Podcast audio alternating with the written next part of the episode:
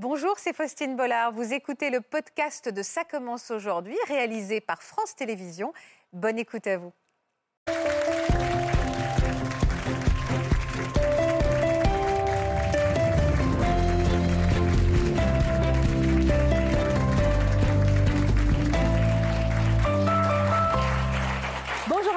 Merci de nous retrouver pour cette nouvelle émission en direct sur France 2. Vous êtes de plus en plus nombreux à nous suivre chaque jour. Alors déjà, on voulait vous dire un grand merci pour cette semaine exceptionnelle. Merci à vous. Et ce sont des récits incroyables qu'on va découvrir aujourd'hui tous ensemble, des témoignages qui pourraient vraiment inspirer le cinéma. Vous allez voir, nos invités ont toujours connu l'histoire de leur naissance, hein, l'abandon de leurs parents biologiques, puis une adoption par des parents de cœur, aimants. Et puis un jour, ils ont découvert la vérité sur leur adoption, une vérité bouleversante très loin de l'histoire qu'ils avaient imaginée. Ils seraient des enfants volés, des enfants arrachés à leurs parents biologiques. Aujourd'hui, ils ont accepté de nous confier ce pan compliqué de leur histoire et on va tout de suite faire leur connaissance avec une jeune fille déjà qui est très stressée. Bonjour Colline. Bonjour. Ça va? Ça va. Vous me faites confiance? Oui. Votre histoire est incroyable. J'ai vraiment hâte que vous nous la racontiez. Merci d'avoir accepté notre invitation. Merci également au frangin.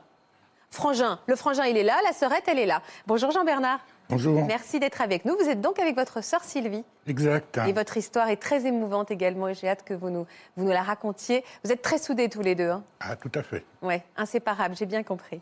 Et donc Brahim, qui est là, sans frère et sœur, mais que je vais accompagner du cœur. Bonjour. Brahim. Bonjour. Merci également d'avoir accepté de venir nous raconter votre histoire. Celui qui va les écouter, les écouter avec beaucoup d'attention, c'est le docteur Florian Ferreri, qui est psychiatre, qui nous accompagne régulièrement dans sa commence aujourd'hui et qui va nous apporter son éclairage et ses analyses. Et comme chaque vendredi, vous le savez, et je n'arrête pas de le dire depuis tout à l'heure, on est en direct. Alors on va attendre votre participation à vous aussi. Si comme nos invités, vous avez retrouvé la trace de vos parents biologiques ou tout simplement si vous souhaitez rendre hommage à vos parents adoptifs, vous pouvez nous envoyer vos textes, vos photos, vos images. On se fera un plaisir de se faire le relais, ce relais du cœur. Colline, je vais vous laisser respirer. Pour bien comprendre votre histoire, je voudrais qu'on on- on reparte au tout début, à votre enfance. Vous avez euh, accepté de nous confier quelques photos de cette période. Comme ça, on se met un petit peu dans l'ambiance de votre histoire et vous allez nous la raconter. Regardez. Colline a un an lorsqu'elle est adoptée au Guatemala par un couple venu de Belgique. Entourée de parents affectueux, la petite fille s'épanouit dans sa nouvelle famille où elle reçoit beaucoup d'amour. Ses parents adoptifs lui racontent son histoire. Et à l'âge de 14 ans viennent les premières questions. D'où vient-elle? À qui ressemble-t-elle? À 21 ans, Colline entreprend quelques recherches, mais elle ne se sent pas prête à découvrir son histoire. Elle décide alors de refermer son dossier d'adoption. Ce que l'histoire ne dit pas, c'est que pendant toute cette période d'enfance, même si elle était heureuse, vous avez fait beaucoup de cauchemars. Oui. Colline.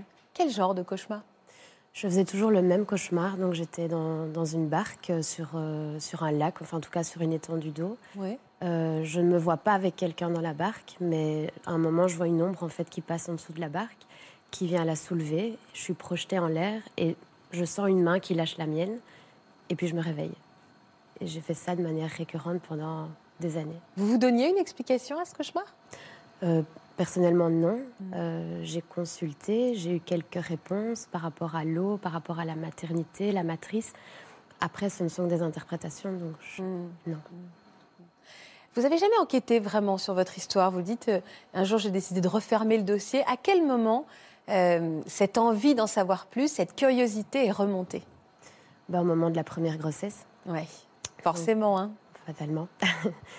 Euh, quand ben, j'étais enceinte de ma fille, euh, ça s'est très bien passé. Puis j'ai euh, accouché. Et au moment de l'accouchement, enfin, j'étais très protectrice avec elle, trop même. Même même vis-à-vis de ma maman, c'était. Je voulais pas qu'on la prenne, je voulais pas qu'on la touche. Vous aviez peur de quoi en fait? Qu'on me la prenne. Qu'on vous la prenne, qu'on vous la vole Oui. C'est quelque chose qui était ancré en vous. Mais comme beaucoup de mamans, parfois, qui ont du mal à la séparation, mais vous, avec la séparation, avec leur nourrisson, vous vous sentiez qu'il y avait quelque chose de plus fort. Il y avait cette blessure d'abandon dans toutes les adoptions. Quand on devient mère, on, on retrouve, on, on- on récupère, entre guillemets, ce sentiment. Oui, c'est mes enfants. Vos enfants, parce qu'il y a eu un petit garçon derrière. Il y a un petit garçon qui est arrivé en 2017, oui. Et alors, est-ce qu'il y a eu la même sensation de peur de, de le perdre et qu'on vous, on vous, on- voilà, on vous sépare de lui? Quelle jolie famille, dis donc. Ça s'est accentué euh, avec la naissance de mon fils. Oui. Euh, bah, la maternité, en fait, je, je voulais même pas m'en séparer. Je dormais avec des bouteilles d'eau euh, J'ai été césarisée pour mes deux enfants. Je dormais avec des bouteilles d'eau de chaque côté. Pour les infirmières me disaient Mais qu'est-ce que vous faites? Bah, Je ne savais pas me lever, donc si on, on me le prenait, je savais me défendre. Enfin, je pouvais faire quelque chose. Avec des bouteilles d'eau, Colline. Avec des bouteilles d'eau. Bon, dans votre tête, vous étiez dit j'envoie un grand coup d'eau et comme ça les gens partiront et ne prendront pas mon bébé. Je pense que j'aurais lancé la bouteille plus que l'eau. mais- Mais tout était, on sourit, hein, mais tout était très calculé, vous n'étiez pas bien. Vous êtes dit à un moment que cette angoisse qu'on vous le prenne, ça n'était pas normal, qu'il fallait peut-être aller vraiment fouiller du, ce pourquoi? À ce moment-là, pas. Mm. Au jour d'aujourd'hui, oui. À quel moment vous êtes lancé vraiment et Est-ce qu'il y a eu un déclic qui vous a poussé à, à vraiment comprendre ce qui vous était arrivé? Oui, donc en 2017, ma fille euh, Eva avait 5 ans et elle me dit un jour, euh, elle monte sur le fauteuil, elle me dit Moi, je suis une indienne. Je lui dis Mais non. Moi, je suis quoi Je suis une indienne. Je suis une Une indienne. indienne du Guatemala. Je dis Bah non, t'es pas une indienne. En plus, elle est blonde aux yeux bleus. euh, Enfin, oui, elle a Ouais. pas vraiment l'air d'une Oui, indienne. euh, il y a pas, oui, elle n'a pas vraiment une tête d'indienne. Elle est magnifique, votre fille. hein. Merci. Et du coup, euh, bah, je me suis dit, je dois, c'est mon devoir aussi de lui donner des réponses, et des réponses de ses origines à elle, qui sont les miennes en premier. Et donc, je me suis dit, il est temps de chercher, euh, de rechercher en fait. Alors, c'est là que commence vraiment cette histoire. Euh, vous avez demandé à, voir- à vos parents euh, adoptifs d'avoir accès à votre dossier? Oui, j'y avais accès déjà depuis longtemps. Ils me l'ont donné, euh, ils me l'ont donné très tôt. On a parlé de l'adoption depuis toujours. Donc, Oui, c'était pas un tabou dans la famille. Non, Sauf que ce dossier, vous l'aviez pas vraiment décortiqué. Non. Et là, vous l'avez fait. Oui. Et qu'est-ce que vous avez découvert dans ce dossier, Colline? J'ai découvert une personne qui revenait de manière récurrente dans Un le nom dossier. Qui revenait tout le ouais. temps? Un nom euh, au Guatemala. Ouais. Suite à ça, j'ai fait des recherches euh, et je suis tombée sur euh, des articles de presse Ouais. euh, d'un journaliste franco-hondurien qui s'appelle Sébastien Escalon, Ouais. qui a énormément investigué sur les adoptions illégales au Guatemala. Ouais.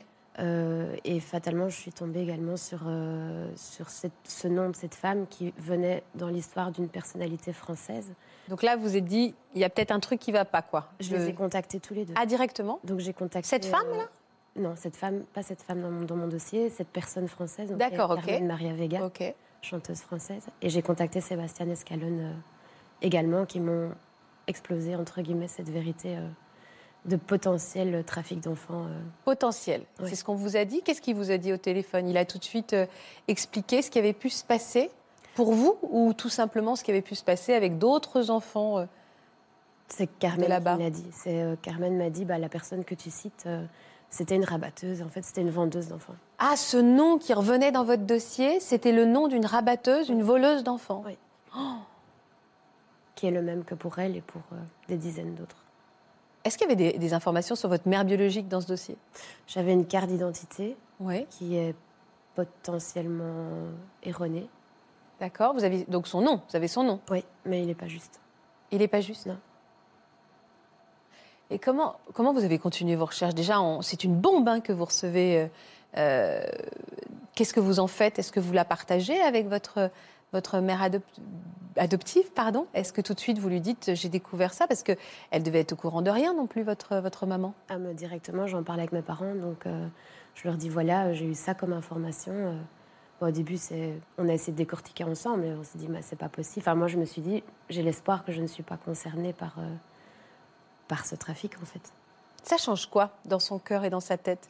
Se dire en fait j'ai pas été abandonnée, il y a peut-être quelqu'un qui m'attend quelque part, est-ce qu'elle est au courant que je, que je vais bien? C'est ça en fait, toutes ces portes-là qui s'ouvrent d'un coup?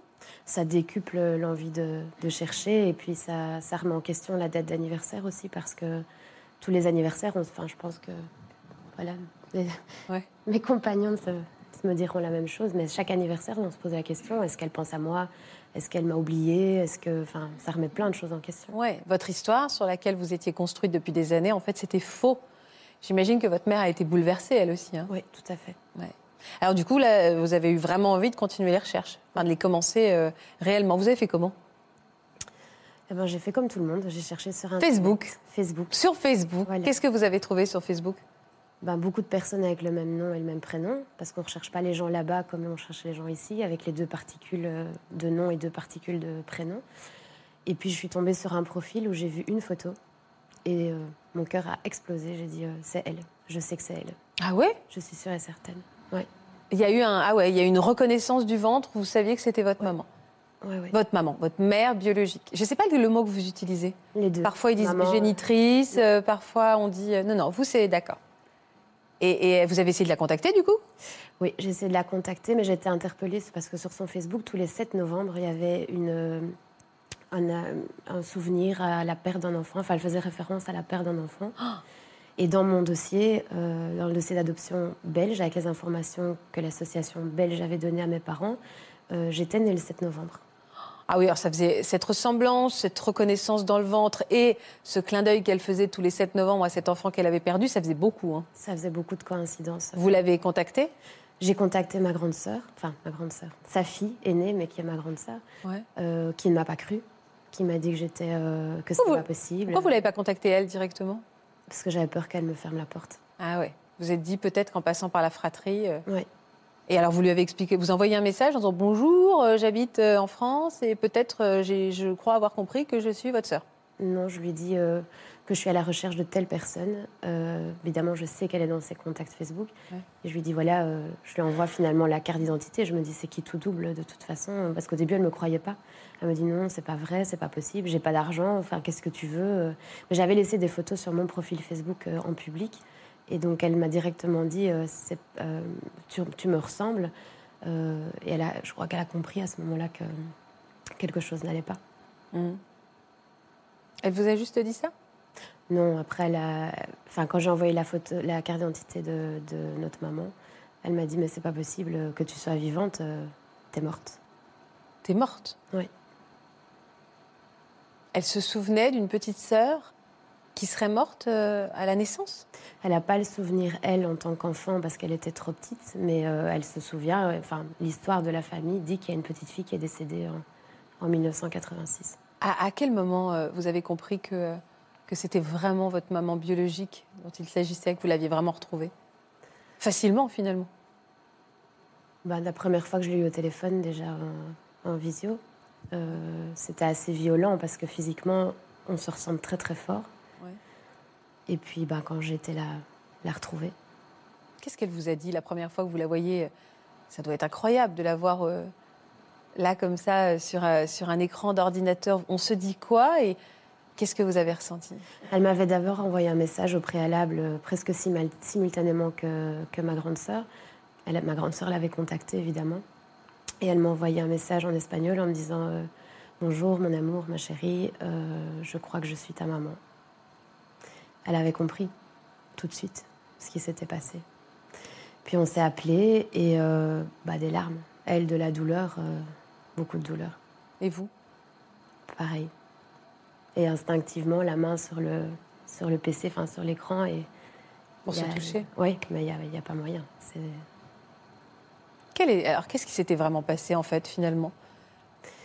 Donc ma maman a accouché, euh, enfin elle a commencé son travail euh, à la maison et puis il y avait un problème au niveau de la tête euh, au moment de l'accouchement. Donc quelqu'un l'a emmenée à l'hôpital, donc elle a accouché à l'hôpital. Puis on est repartis toutes les deux parce que j'ai un grand frère et une grande sœur. on est rentré chez elle, puis deux jours plus tard j'avais énormément de température, donc elle m'a représentée à l'hôpital et elle se sentait pas bien. En fait elle faisait une hémorragie post post-accouchement.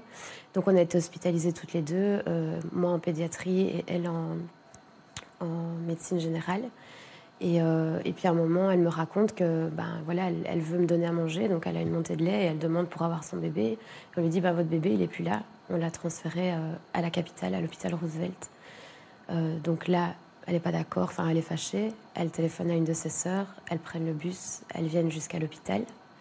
À l'hôpital, on dit qu'il n'y a pas de trace de moi, il n'y a pas de bébé. On ne sait pas de qui elle parle. Donc elle dit Mariella, elle n'existe pas. Quel cauchemar à, Roosevelt. Donc elle refait demi-tour. Et là, il y a deux femmes de la capitale qui l'attendent pour lui dire qu'en fait, son bébé est décédé. Et quand, euh, quand ma mère demande, bah, je veux voir mon bébé, je veux, enfin, je veux l'enterrer, je veux, enfin... Et là, on lui dit, ah mais non, c'est pas possible. Elle, est, elle a été enterrée sous XXX dans une fosse commune. Il n'y avait plus de place dans la morgue et il n'y avait plus de place, euh, plus de place nulle part. Donc, euh, c'est pas possible. Enfin, voilà, prenez acte, signez. Et, et au revoir. Et au revoir. C'est insupportable. Insupportable. Je me dis que pour elle, elle n'a jamais espéré un enfant. Elle a fait le deuil, même si on ne fait jamais le deuil d'un enfant. Elle n'a pas espéré comme si on m'avait enlevé, qu'elle était consciente de cet enlèvement. C'est ça qui me soulage un petit peu dans tout ça, pour elle en tout cas. Elle a fait, euh, elle a fait une sépulture elle-même Elle a fait quelque chose pour euh, pouvoir se recueillir ouais. Elle a fait une tombe euh, artisanale, j'ai envie de dire. euh, Enfin, une petite pierre tombale, en fait. Comment vous avez reçu, vous, toutes ces informations Quand vous comprenez votre histoire, est-ce que, quelque part, il y a un soulagement de savoir vraiment la vérité de ce qui s'est passé? Ou est-ce que euh, le fait d'avoir été arraché à votre mère biologique euh, et que ce n'était pas son choix, c'est quelque chose qui est insupportable pour vous? Bah, c'est insupportable et c'est violent. C'est très violent. Maintenant, euh, j'ai retrouvé une autre famille qui m'ont rendu ma place. Ils m'ont tous rendu ma place, mes, mes petits frères, mes petites sœurs, mes grands frères, mes grandes sœurs. euh, et du côté paternel, du côté maternel, c'est vraiment. euh, c'est presque un conte de fées, j'ai envie de dire. Pour eux, ils connaissent pas mon prénom d'ici. Pour eux, je m'appelle pas Colline, je m'appelle toujours Mariella. Mais euh, Mariella ou Colline, c'est la même personne, ici ou là-bas. C'est, ça changera jamais. J'ai envie de me tourner vers votre, votre, votre maman, Colette. Colline et Colette. Ça va, Colette? Ça va. Ça a dû être tout autant un choc. Donc, je viens de m'intéresser évidemment à Colline, mais vous, vous qui pensiez avoir adopté les- une petite fille euh, de façon totalement légale, bien, avec, euh, en sauvant cette petite fille peut-être, euh, ça a dû être un, un cauchemar pour vous aussi de découvrir la vérité.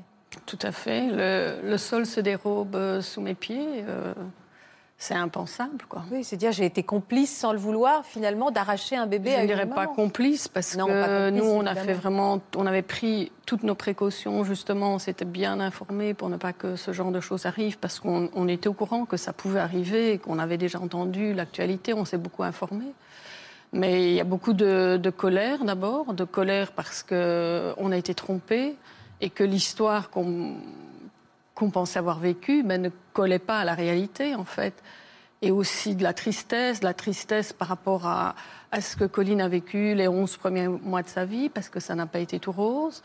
Euh, et le, la colère aussi pour ses parents qui ont été privés de leur enfant, et de la colère euh, et de la tristesse pour nous, parce que parce que c'est dur à encaisser, et que no- notre projet d'adoption est un projet vraiment... euh, très important pour nous et surtout pour moi. Moi, ça faisait très longtemps que je voulais adopter. J'avais même avant d'être en couple, j'avais déjà pensé à ça. Il n'était pas question de stérilité ou pas de ma part, donc euh, j'avais vraiment envie. C'était quelque chose qui me tenait à cœur. Oui. Et puis euh, la situation réelle qu'on découvre, elle est l'inverse de ce- du projet que nous on avait Bien imaginé, qui sûr. était de donner une famille, un enfant qui, pensions-nous, n'en avait pas.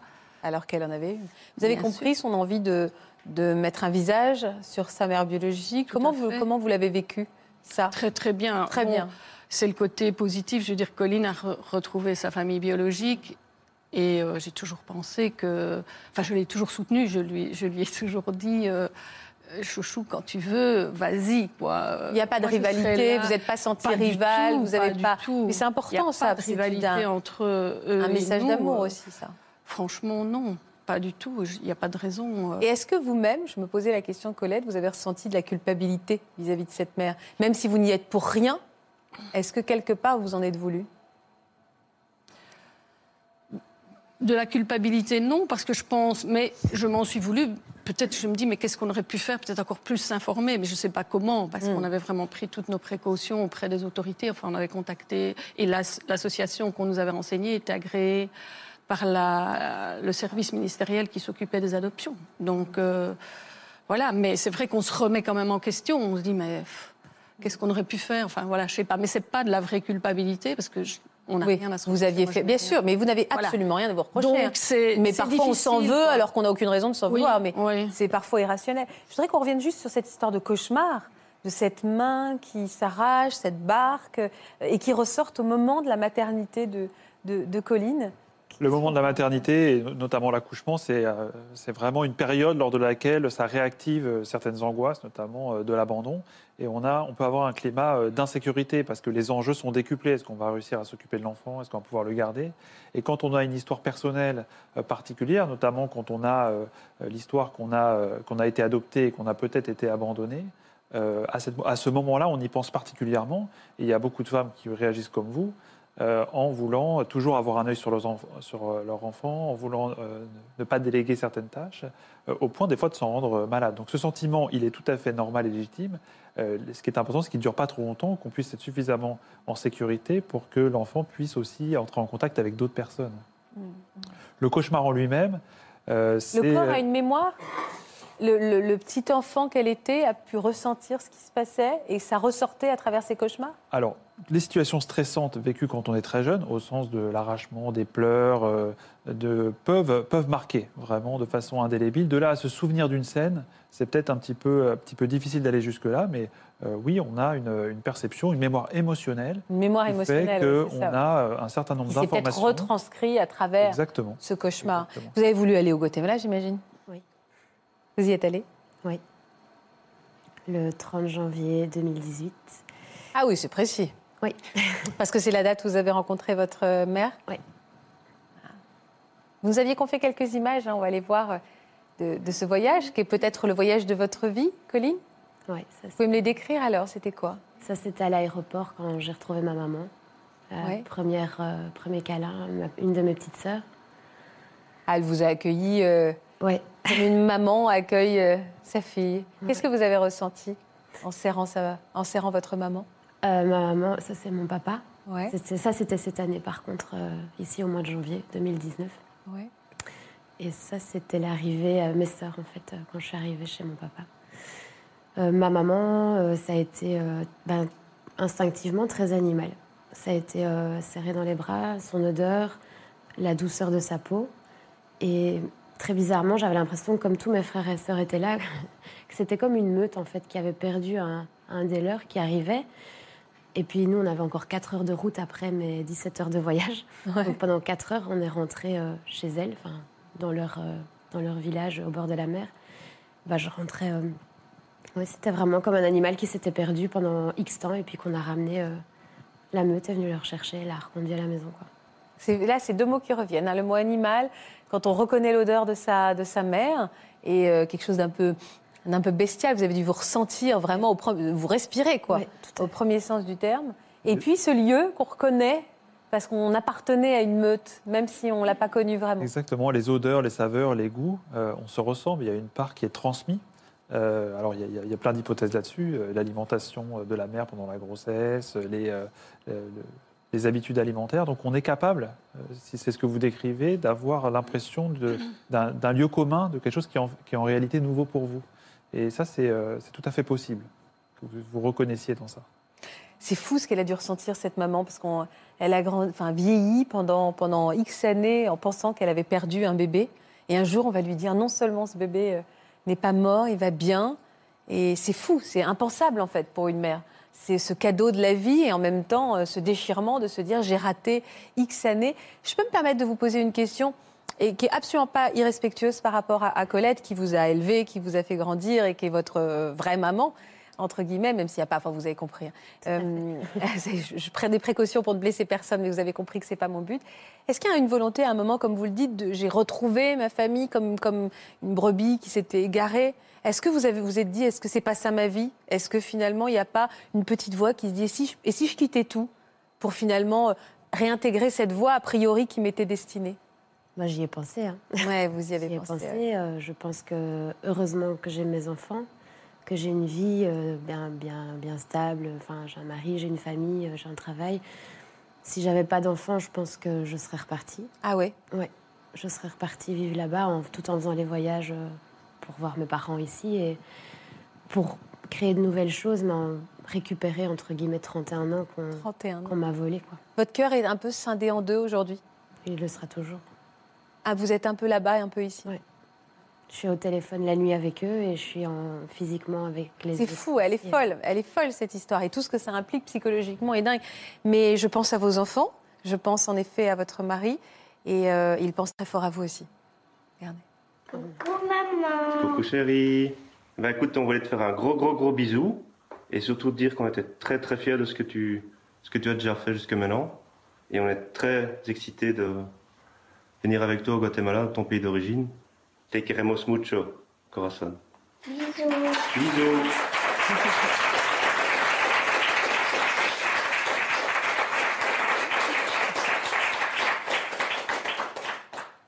Vos enfants vous ont vraiment euh, ancré euh, dans cette vie aujourd'hui ici. Votre place est ici. Oui. Vous pensez parfois aux, aux autres enfants qui, euh, qui pourraient avoir la même histoire que vous, surtout, parce que vous n'êtes pas la seule? Oui, j'y pense souvent et c'est aussi pour ça que je voulais témoigner parce que de par nos recherches, de par enfin, mes recherches en premier temps, mes recherches avec Sophie, avec qui j'ai cofondé Racine Perdue, qui est une association de faits belge, on a voulu mettre à profit toutes nos recherches, notre expérience et, et la lisibilité des dossiers qui étaient falsifiés. On a créé cette association pour aider les autres. Et dans le cadre de notre filière, et je parle uniquement de la filière franco-belge, euh, mais qui a donné en adoption énormément d'enfants français et énormément d'enfants en Belgique, euh, je pense que c'est important de pouvoir élever les voix aussi de, toutes ces personnes qui ont parfois des parents papiers. Moi, dans mon cas, j'ai énormément de chance que ma mère soit ma mère. Il y en a beaucoup qui retrouvent et mm. les parents ne sont pas les parents, sont juste des signataires. Vous m'avez parlé de Sophie qui vous a beaucoup épaulé. Elle est là, Sophie, on l'accueille? On l'accueille. Elle est là.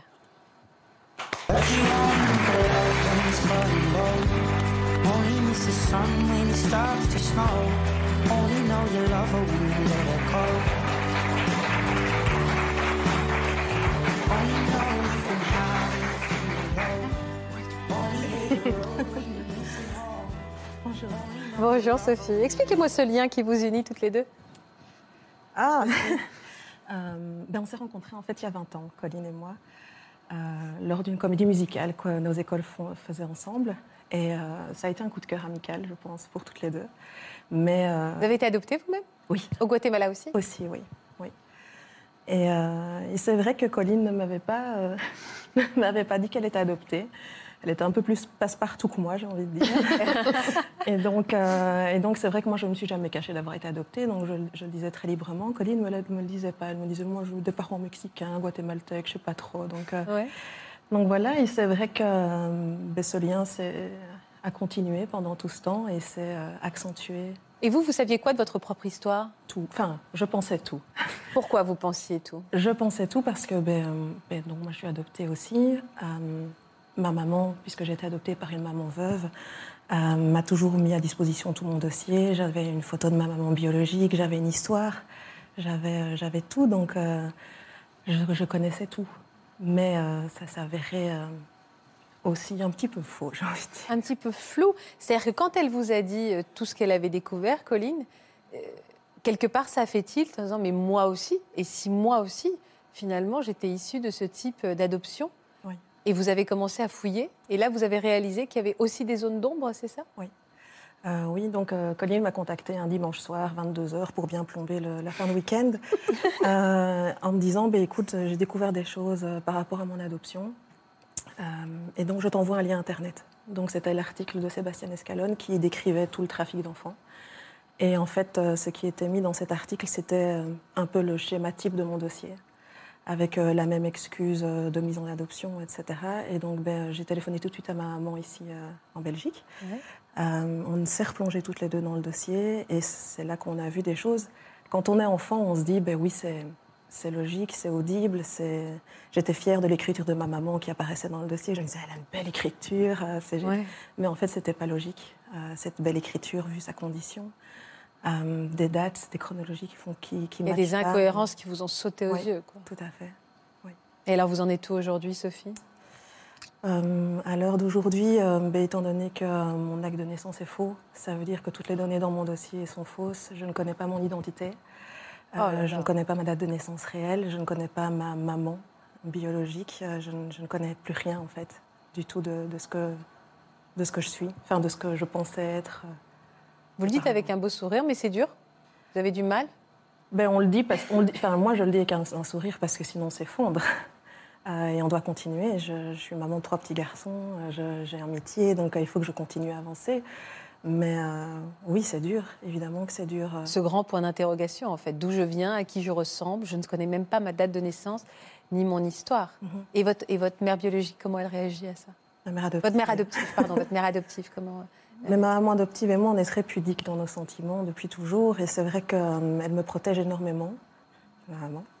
Euh, c'est vrai qu'on a un lien très très fort et elle ne me, pas, me dit pas ce qu'elle ressent, mais je sais que pour elle c'est très difficile aussi parce que quand elle a décidé d'adopter, puisqu'elle était veuve, c'était une alternative, euh, c'était la seule alternative possible pour elle.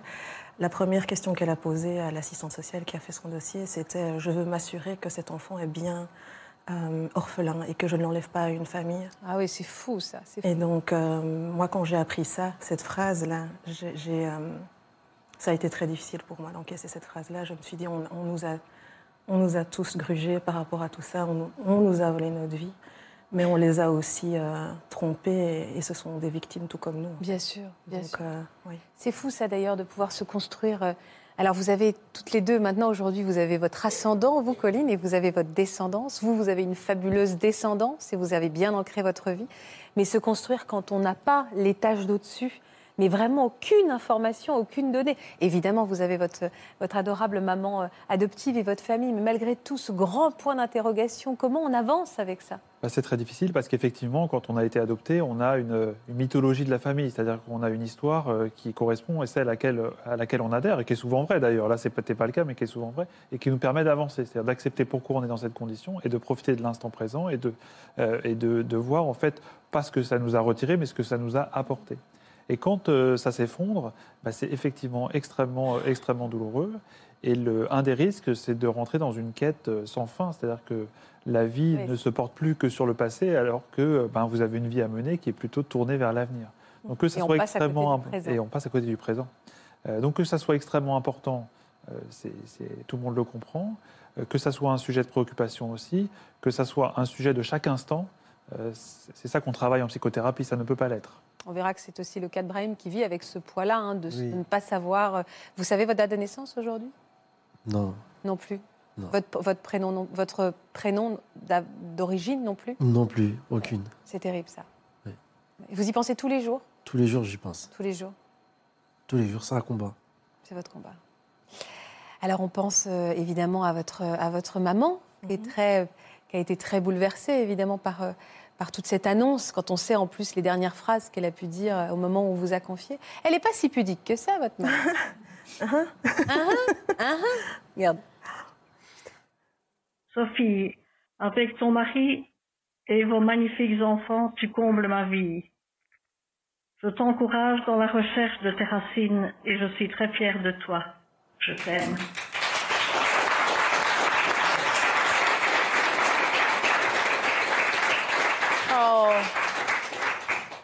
De maman à maman, Colette verse les mêmes larmes que votre maman, Sophie. Elles se connaissent. Je suis toujours absolument émerveillée par cette générosité de cœur des parents euh, adoptifs qui comprennent les enfants dans leur besoin de connaître leurs origines. C'est pas une évidence sur le papier, hein. C'est pas une évidence. Il faut vraiment. Euh, c'est un amour euh, tellement pur et tellement sincère qu'il me touche profondément. Elle vous soutient, elle est fière, elle veut que vous alliez au bout de ce combat. Mais euh, adopter et offrir ce qu'on a, c'est déjà très généreux. Et ces personnes-là euh, veulent le bonheur des personnes qu'elles adoptent. Et euh, dans ce bonheur-là, on parlait des origines. L'origine est un point fondamental. Et c'est pour ça qu'on recommande de ne pas cacher l'origine des gens, parce que ça crée de grandes fragilités ultérieures. Donc là, ça ne nous a pas été caché. Seulement l'histoire qu'on vous a rapportée celle auquel les gens croyaient n'était pas la bonne. Ça, c'est une autre problématique qui est très difficile. Alors, on est en direct sur France 2, vous le savez. Vous nous avez envoyé des photos qu'on va découvrir avec plaisir. Ça va nous permettre de souffler et de respirer un petit peu. Alors, voilà. Théo nous écrit avec mes frères et sœurs. Nous avons été adoptés par trois familles françaises différentes. Nous nous sommes retrouvés sur notre terre natale. Pour nous, l'adoption a été une chance et une ouverture à de multiples opportunités. Merci Théo pour cette belle photo de famille. J'ai retrouvé ma famille biologique libanaise cette semaine. Super Youssef Ah, ça a dû être une semaine riche en émotions, une semaine même le soir à 23h08. Cette photo a donc été prise. Bravo à vous. Je suis née au Brésil, nous dit Diana, et j'ai été adoptée par un couple de non-voyants. J'ai vécu une enfance formidable et je souhaite à tous mes compatriotes adoptés de garder espoir dans leur recherche. Je suis de tout cœur avec eux. Voilà ce que nous dit Diana avec cette photo qui date un peu aujourd'hui, hein, Diana.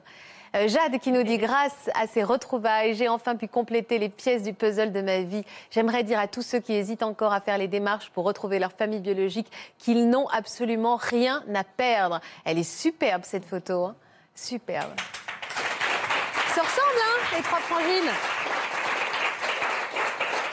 Puisqu'on voit des fratries, justement, on termine avec cette photo de fratrie. On va parler de votre fratrie à tous les deux.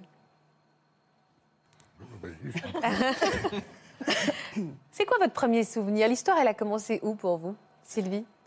Ben, les premiers souvenirs, c'est plutôt mon frère qui les a à l'aéroport, Ouais, le, le jour du départ. ouais.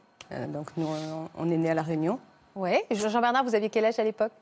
Ah, J'ai 5 ans. En- 5 ans. Donc en vous avez, vous, des 71. flashs Voilà, des flashs. Oui, parce que bon, en fait, euh, on doit partir. Ce que je me rappelle, voilà, on doit partir. On ne nous dit pas où, comment, pourquoi. Je dois- bon, je me sens un petit peu le, le grand frère dont je dois protéger euh, ma petite sœur. C'est OK. On va sur le tarmac. On nous met dans l'avion. Dans l'avion Oh, voilà. Qu'est-ce qui se passe dans cet avion? Alors, dans l'avion, alors c'est assez étonnant parce qu'on était à la DAS. On nous enlève nos vêtements parce que ça appartient à l'État. Bon, OK. On nous donne une couverture. Ah bon? Ouais. Ah oui, on nous donne une couverture. Bon, vous savez, quand vous êtes enfant, le- la nudité ne gêne pas. Mais. Euh, Toi, peut-être. bah, bah, trop petite. Non, mais en tout cas, quand on en parle, ça me gêne. Oui, mais après coup. Vous, vous, ça vous gêne d'imaginer que vous ayez pu Oui. être nu dans Ah cet oui. avion alors que Ah vous oui. aviez quel âge, Sylvie? 4 ans. Oui, je peux comprendre, évidemment. On, vous met, on vous met une couverture et Voilà, vous on arrivez. fait une euh, couverture et on, euh, je veux dire, on, on part de, de la Réunion et on se retrouve à, à Paris. Et là, on, je dirais ce que j'appelais ma, ma maman de voyage, l'hôtesse de l'air, qui avait un beau petit chapeau à l'époque, nous, montre des personnes, de- de- deux personnes, et ben voilà, là, ça va être euh, papa, maman, donc on dit bonjour monsieur, bonjour madame, mais on ne sait pas où on va, on ne sait pas ce qu'on fait, on ne sait pas d'où on va. Donc, on a ce sentiment, euh, alors plus d'abandon, de, laisser aller. On se dit, mais qu'est-ce qu'on fout là, en fait? D'accord Donc, c'est c'est une adoption un peu euh, étrange à la base. À la base. Vous avez eu quoi comme genre de petite enfance, Sylvie? Heureuse? Je n'irai pas jusque-là. Pourquoi? Vous sentiez qu'il y avait, vous étiez quel genre de petite fille? Euh, bah, J'étais assez euh, apeurée. J'ai toujours eu peur des, des adultes. Donc euh, après, euh, les souvenirs que j'ai de mon enfance euh, sont pour moi pas, euh, pas ceux d'une enfant euh, adoptée. Comme j'ai pu entendre là, euh, j'ai pas les souvenirs d'une maman, j'ai les souvenirs d'une éducatrice, Hmm. pas d'une maman. Et, et Jean-Bernard, lui, il le vivait mieux? Oui. Il y avait un petit décalage. Il y trouvait son compte, en tout cas. Je- oui, je pense que c'est ça. Euh, Il y, y a cette idée-là. Et puis euh, après, il y a la relation mère-fils et mère-fille. Ouais. Donc euh, je pense qu'il y avait une fusion entre, euh, avec son fils qu'il n'y a pas eu Il avec n'y avait sa pas fille. eu entre vous. Non Vous, vous aviez dans un coin de votre tête euh, la réunion, votre histoire, quelque chose qui continuait à vous titiller, Ah bah, vous vouliez non, comprendre c'est c'est pas que ma tête, c'est mon corps, c'est mon cœur, c'est mon âme. C'est tout entier. Je- pour moi, je pense que je suis montée dans cet avion euh, avec euh, beaucoup de peur, mais aussi de la colère, de l'incompréhension. Et, et j'ai poursuivi ma route avec ça en me disant il y a quelque chose qui ne va pas.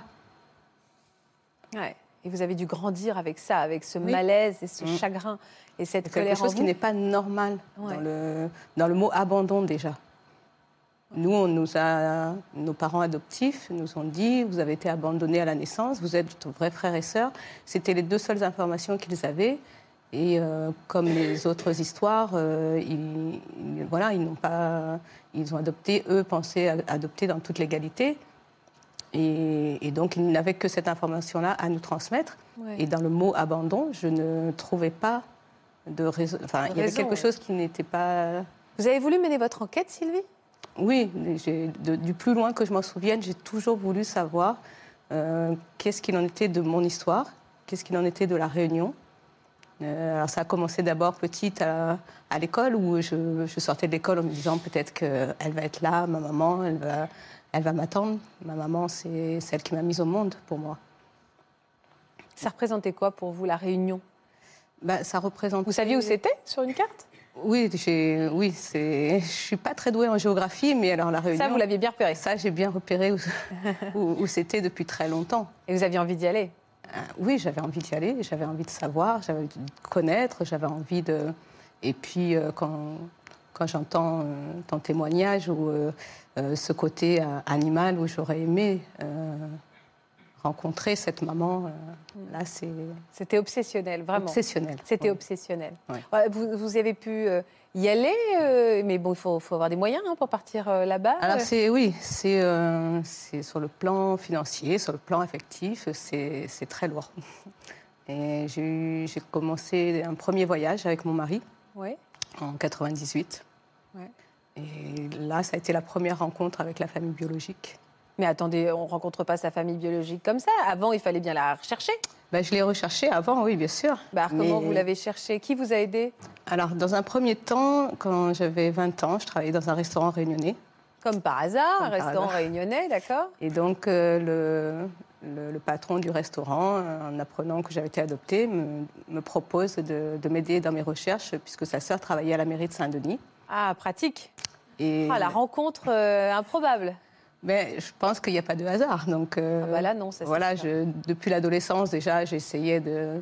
Je fréquentais un petit peu des amis qui étaient soit antillais, soit réunionnais, soit il fallait toujours que je traîne un petit peu avec euh, des, des personnes qui soient euh, des îles. Et, et d'ailleurs, la première chanson que j'apprends euh, à la Réunion, enfin, qui est, est réunionnaise, c'est vraiment, le- on va dire, l'hymne de la Réunion, quoi. Ouais. Donc déjà à l'adolescence, je, je commençais déjà à me- à m'imprégner de tout ça. Il a pu avoir des, des réponses euh, avec sa, sa sœur qui travaillait à la mairie? Oui. Donc là, j'ai pu connaître le nom de, de ma maman. Ah oui, finalement, le nom et euh, le prénom de ma une maman. rencontre et tout de suite, vous avez Ouais. connu le nom de votre maman. Ouais. Vous avez eu d'autres informations sur elle? Non, j'ai Juste ça. juste ça. Juste un nom. Juste un Vous savez pas si elle était en vie? Non, je ne sais pas. Je ne sais pas, mais pour moi, euh, je ne me pose même pas la question, en fait. Je, Ouais. Je suis tellement contente que... Ouais, et puis c'est en fait c'est un fantasme, c'est pas un fantasme, c'est une histoire que vous nourrissez depuis toute petite. C'est ce pays, c'est ce pays, cette île, ce, ce, euh, ce- enfin tout ça, vous vous vous êtes imprégné de ça et de cette quête là. Je, je- je pense aussi que le fait de peut-être pas avoir eu ce que j'aurais souhaité dans, dans mon adoption, euh, ce lien maternel, euh, ça a certainement aussi augmenté mon besoin de, de rencontrer euh, ma maman. Bien Parce sûr. que finalement, j'ai j'ai rencontré une éducatrice, j'ai eu une bonne éducation, j'ai eu à manger, à ma faim. Mais l'amour maternel, je ne l'avais pas rencontré, je n'avais pas fait cette Oui, la mère, ça j'ai bien compris. La, la rencontre de l'amour maternel, je ne l'avais pas fait. Donc pour moi, je basais tout sur euh, cette maman. euh, Et ce nom qu'on vous donnait, ce- voilà. ça a été quoi l'étape d'après Y aller? Non, ça n'a pas été aussi rapide que ça. Parce que là, j'ai 20 ans et quand j'y vais, j'ai 31 ans, mais justement, je m'autorise à y aller quand euh, euh, ma mère adoptive euh, est décédée, en fait. Euh, Ah, avant- je- avant, Avant, je pense que j'ai pas eu la, la possibilité. Je, je pense que c'était plus ça a été plus facile pour moi de le faire tout de suite après, d'ailleurs. hein. Ça a été un an après. J'ai Vous arriviez accompagné pas, de, de- de mon mari. Elle l'aurait mal pris? Je ne sais même pas comment elle l'aurait pris. Euh, par contre, elle m'a quand même aidée, euh, puisqu'elle est allée à La Réunion euh, 3-4 ans avant son décès. Sans Et c'est- Oui, parce qu'elle avait un frère qui habitait à La Réunion, elle est partie en vacances. Et euh, j'ai pris mon courage à deux mains, je lui ai demandé si elle pouvait, avec ce nom et ce prénom que j'avais de ma maman biologique, si elle pouvait faire des recherches pour moi. Et elle l'a fait. Et, et elle l'a fait. Et elle a découvert quoi? Ben, elle a découvert euh, trois noms euh, de trois, trois de nos oncles, avec numéro de téléphone. Et elle est revenue surtout en me donnant ça et en, en nous- en m'apprenant qu'on n'était pas que tous les deux, qu'il y avait d'autres frères et sœurs. Donc, euh, Vous avez qu'une envie, c'était de les voir. euh, bah, sur le moment, c'est euh, surtout. on- n'a pas forcément envie de les voir tout de suite. On, on essaye déjà de comprendre parce que nous, on n'a jamais été séparés. On a toujours été tous les, à deux. Et d'un seul coup, on apprend qu'il y en a encore sept autres. Sept En plus? Voilà. Donc, euh, je n'avais pas forcément pensé à, à autant d'enfants. Bien sûr. Et Là, on se dit, on n'est pas dans la bonne histoire, quoi. hein. C'est-à-dire que enfin, c'est tout ça et beaucoup d'informations. oui, c'est beaucoup d'in- d'informations, mais euh, on est très loin en plus de s'imaginer de ce que ça va être encore après. Parce que ça, c'est que le début du, de la... De- des, des trouvailles. Voilà. Euh, Vous avez eu des informations sur votre mère biologique à ce moment-là? Ben, J'apprends qu'elle est, qu'elle est décédée. Ah. Donc là, c'est Un gros choc. hein. euh, c'est brutal. C'est Le monde qui s'écroule. Déception totale. Parce que, certes, par la suite, je vais rencontrer euh, ses frères, ses sœurs, ses- nos frères, nos sœurs, mais je ne vais pas ren- rencontrer la personne principale à, à mon cœur. Ouais. Et puis ça fait 20 ans que vous l'espérez, que vous l'attendez à la sortie de l'école, que vous fantasmez cet amour maternel qu'on ne vous donne pas. Euh, donc c'est vrai que la déception euh, est encore plus, plus douloureuse en fait. hein. Et donc votre, votre mère adoptive décède et là vous vous autorisez à y aller. Ouais. Et Alors, pour vous laisser respirer, regardez, à 31 ans, vous êtes donc retourné, retourné, je dis bien retourné, vous êtes rentré à la maison. C'est ça, à l'île de la Réunion. Regardez ces images. Vous nous avez confié des images. En 1998, Sylvie s'envole pour l'île de la Réunion, bien décidée à retrouver les siens. Lors de ce premier voyage, elle fait la connaissance de ses oncles, tantes et cousins qui lui réservent un accueil extraordinaire. Sylvie est bouleversée, elle ressemble trait pour trait à certains membres de sa famille. Chaque voyage apporte son lot de surprises. En 2004, elle fait l'une de ses plus belles rencontres. Elle s'appelle Pascaline et n'est autre que sa sœur. Les deux jeunes femmes ne se quittent plus et rattrapent alors le temps perdu. En 2009, Henri, le frère de Sylvie, vient compléter cette fratrie réunionnaise. Au fil des discussions, la jeune femme va de découverte en découverte sur l'histoire de ses origines.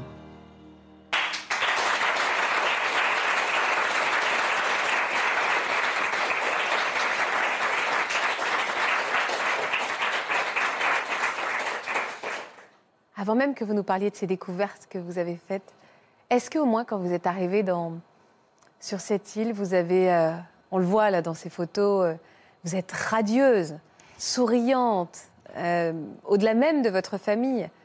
Est-ce qu'il y a une reconnaissance de l'appartenance? Oui, tout de suite. Ouais. Oui.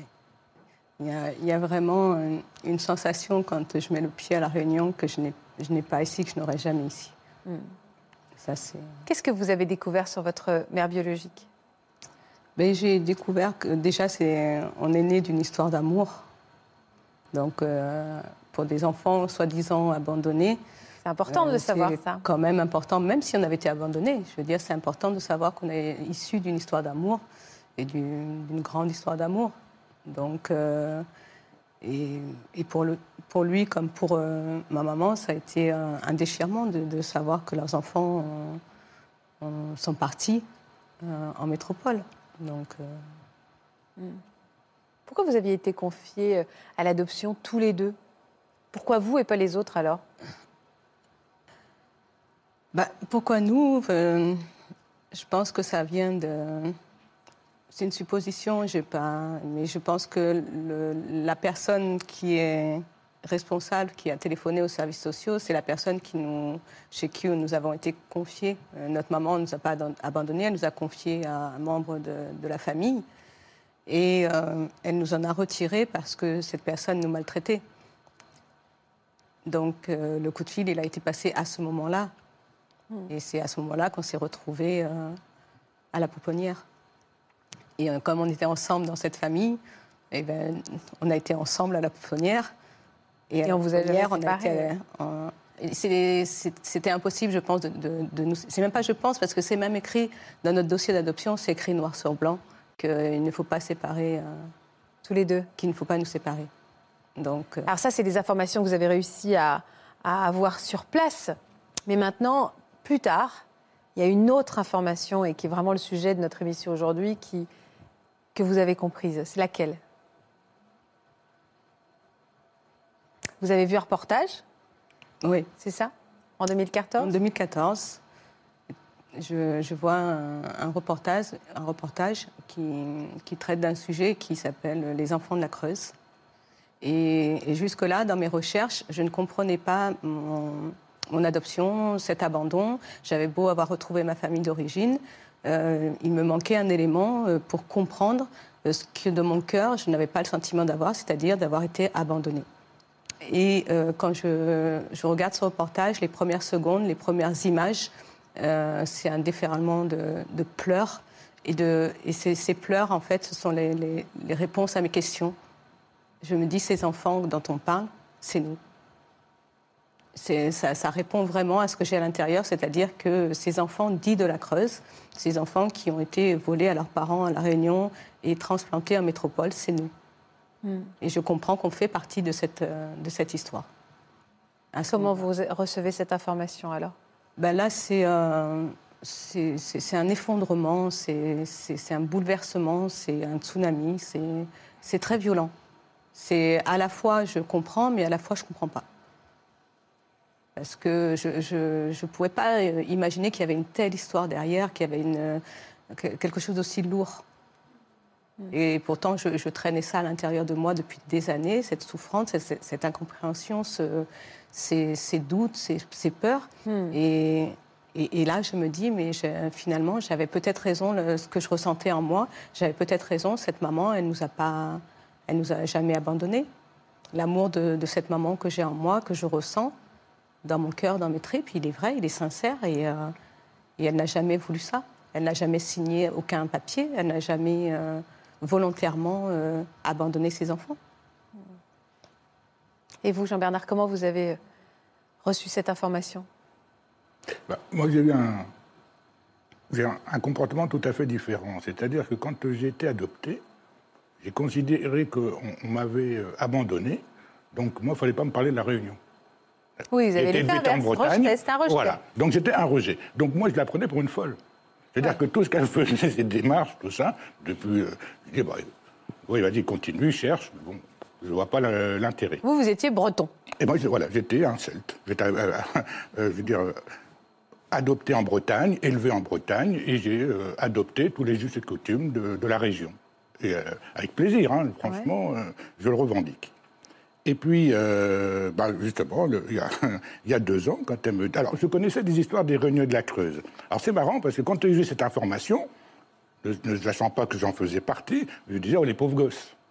Ouais. Parce que, justement, j'étais un petit peu détaché. Je me disais, oh là là, c'était terrible ce qui leur est arrivé, bah, sans savoir que c'était moi, en fait.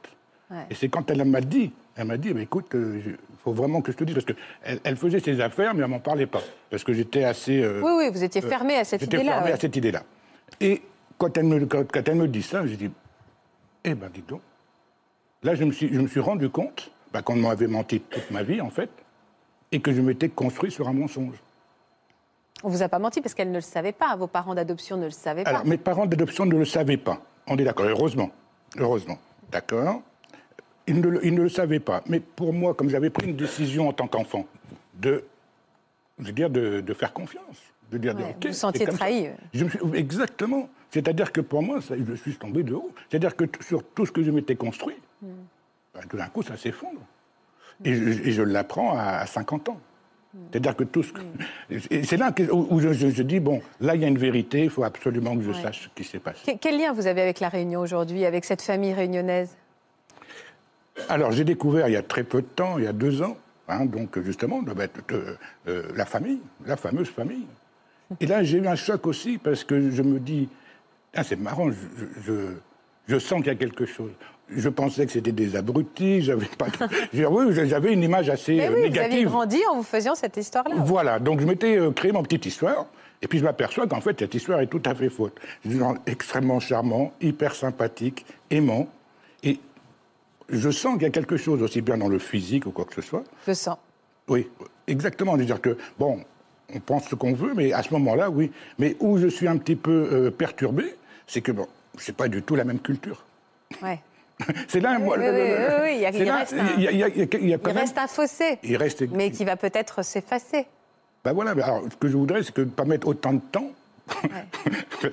pour euh, euh, remonter tout ça. C'est-à-dire que moi, je commence, je commence cette histoire. moi. Hmm. Voilà. Vous, vous l'avez bien engagée, cette histoire, hein, Sylvie. Regardez derrière moi. Ou pas.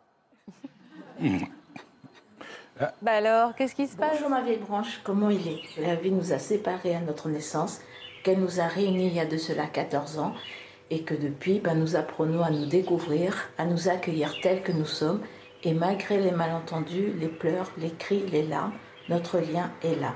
On se découvre, on s'accepte tel que l'on est, et surtout on s'aime.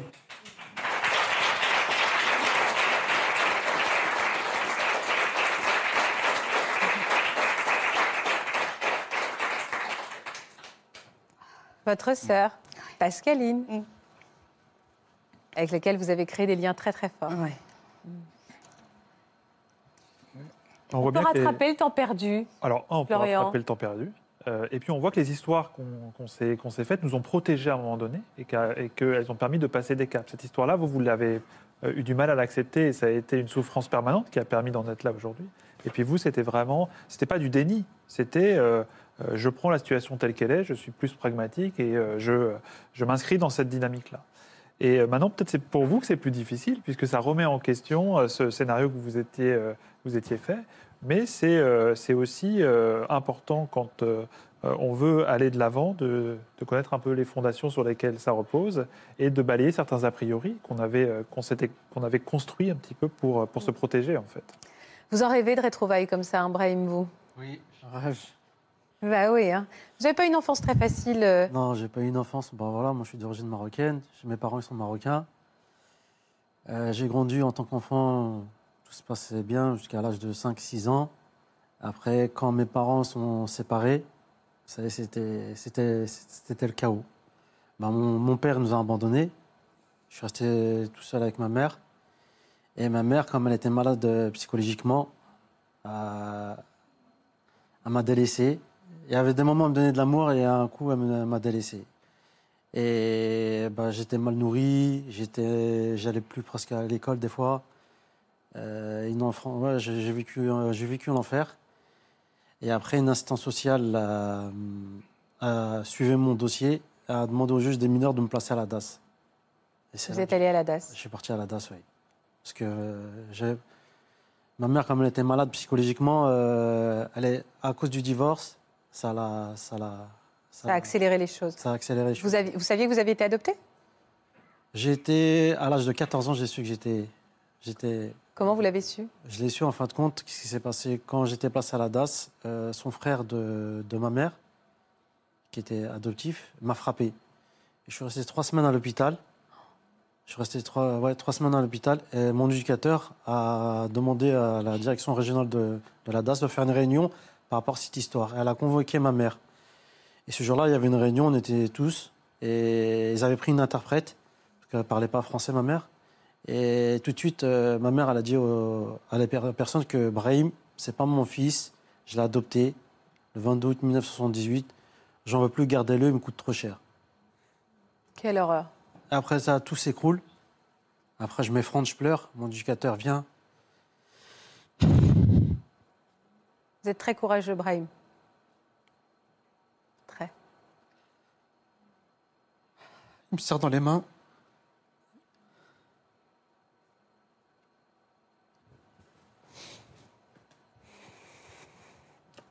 Racontez-moi, après. Quel chemin de vie vous avez pris Après, il me fait sortir.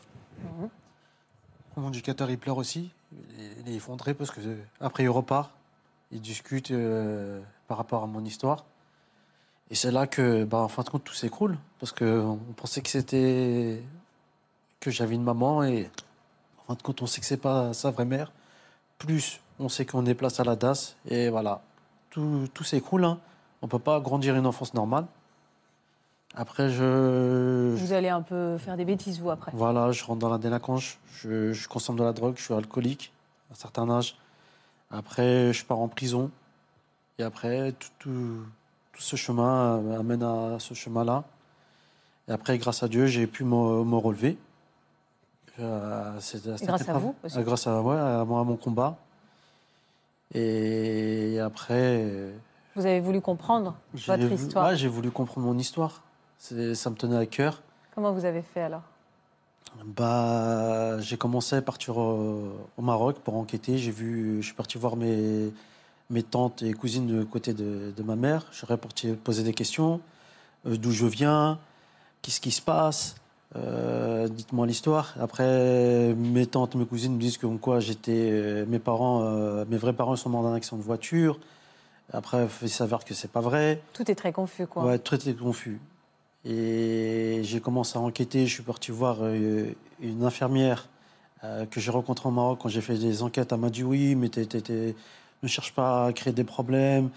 Euh, ne fais pas d'histoire, fais ta vie. Peut-être cette maman a, a, a- a dit que t'as abandonné. En fin de compte, elle a refait sa vie. Tu veux créer des problèmes. Après, je suis parti au tribunal, à l'hôpital, pour faire une enquête. En fin de compte, j'ai pas d'identité. Vous avez réussi à avoir une version de l'histoire, Brahim de votre histoire? la version de l'histoire qui s'est passée le 20 août 1978, mes parents euh, adoptifs, ils ont adopté un bébé prématuré. 15 jours après, il est mort. Ils sont repartis à l'hôpital et ils m'ont échangé contre ce bébé mort. Ça, ça veut dire que je porte l'identité d'un bébé mort. J'ai aucune identité. Ils vous ont donné le prénom de ce bébé qu'ils avaient perdu Voilà.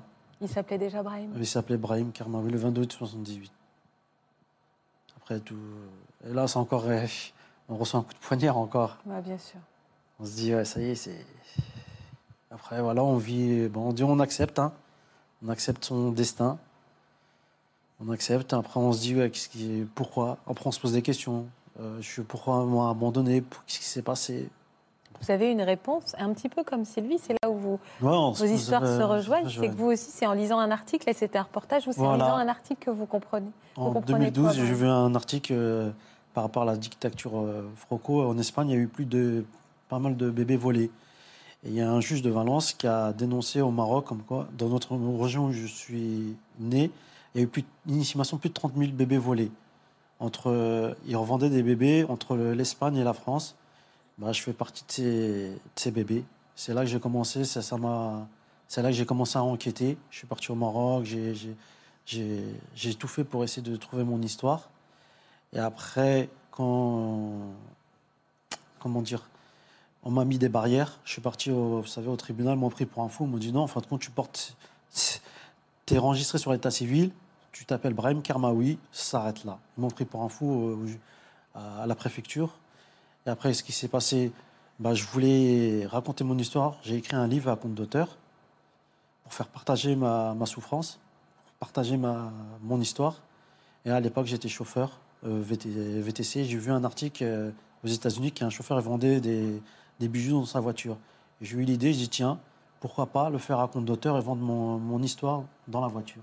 J'ai vu, j'ai partagé mon histoire. Pour trouver des informations Voilà, aussi. pour dans trouver des l'idée, informations, c'est voilà, de, c'est ça, oui. de faire savoir. Ouais. Et après, il y a des gens qui m'ont contacté, qui m'ont dit en fin de compte, euh, je suis ta maman. Mais après, les dates, ça ne correspondait pas. Ouais. Euh, il y avait une, ma- il y a une femme qui m'a contacté, elle avait perdu son fils en 72, et moi je suis né en 78. Tu vois. Je lui dis, après, elle m'a dit que c'était pas grave. Elle m'a dit, ouais, je te garde en tant que, en tant qu'enfant. Là, Il y a des histoires un peu assez. Rocambolesque. Ouais, voilà, c'est ça. Vous avez fait du vélo aussi. J'ai fait un périple l'année dernière, j'ai fait 2400 km à vélo. T'es dents de l'Élysée, de Paris jusqu'à Rabat, pour sensibiliser mon histoire. J'ai contacté M. Macron et mon but, c'était de sensibiliser à Sa Majesté Mohamed VI pour qu'il puisse ouvrir une enquête au Maroc par rapport à mon histoire et aussi pour créer une banque d'ADN. ouais. Pour créer une banque d'ADN, pour retrouver mes origines. Et aujourd'hui, vous en êtes où, Brahim? Aujourd'hui, j'ai deux magnifiques euh, enfants. J'ai magnifiques des enfants. J'ai une fille, deux filles, qui ont 5 ans et 7 ans. Euh, voilà. Et en même temps, ils me posent la question ils sont où tes parents Euh, Et des fois, c'est, dur de. Je sais pas. Ouais, voilà, je sais pas. Comment vous faites, vous- comment vous faites pour garder espoir aujourd'hui? Vous avez toujours l'espoir de vous les retrouver, vos parents, Brahim? Ouais, j'ai l'espoir. Je garde tout. Ouais, ouais. Je sais pas, c'est. On a envie de cette quête dans- de trouver ses origines, de trouver son. C'est, en moi, je sais pas, c'est en moi. Il faut que je trouve mes. Ce combat, il faut que je le mène jusqu'à. C'est, un combat de vie. Comment on peut vous aider là? Vous êtes à la télé, il y a beaucoup, beaucoup de gens qui regardent. Qu'est-ce qu'on pourrait donner comme information? Il y a quelque chose que vous voudriez dire? Moi, je vous les donne, hein, ces minutes. hein. Oui, bah, merci. c'est assez compliqué. Bah, moi, moi, moi, le but, c'était que le, que le roi Mohamed VI puisse ouvrir une, une enquête par rapport à mon histoire et créer un bureau administratif pour essayer de trouver nos origines au Maroc, même en France. J'aimerais que l'État français euh, s'investisse aussi pour de, de- de- de ce problème-là.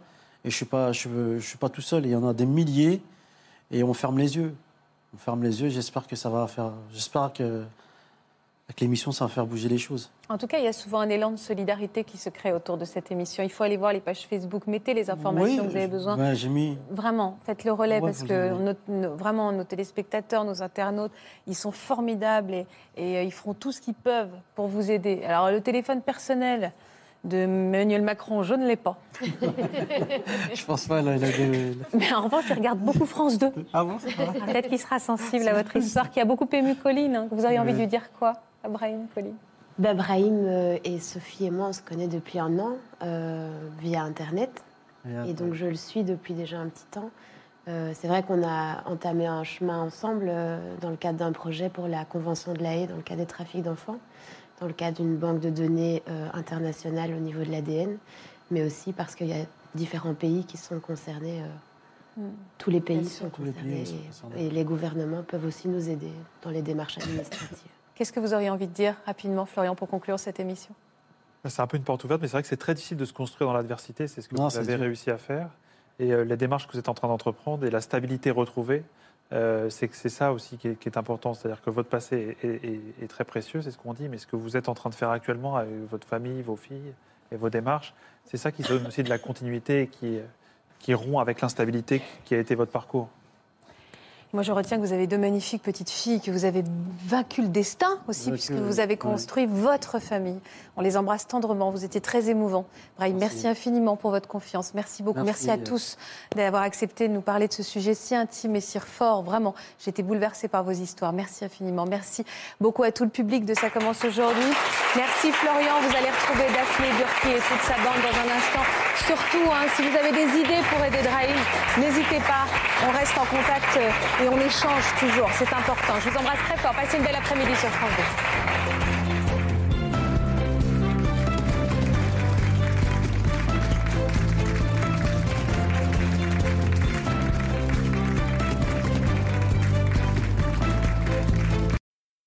Voilà, j'espère que ce podcast de Ça commence aujourd'hui vous a plu. Si c'est le cas, n'hésitez pas à vous abonner. Vous pouvez également retrouver l'intégralité de nos émissions sur France.tv.